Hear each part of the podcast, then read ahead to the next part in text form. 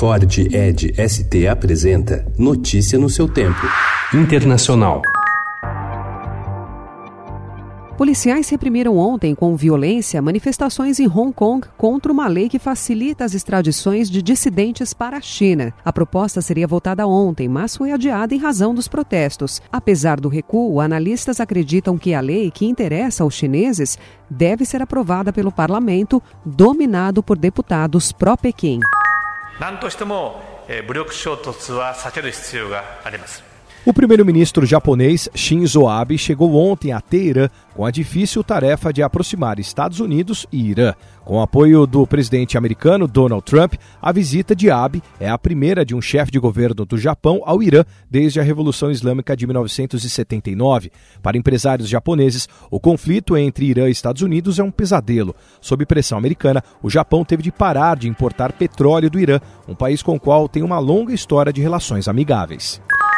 O diplomata Nestor Forster foi um dos promovidos ontem à primeira classe da carreira em uma lista assinada hoje no Itamaraty.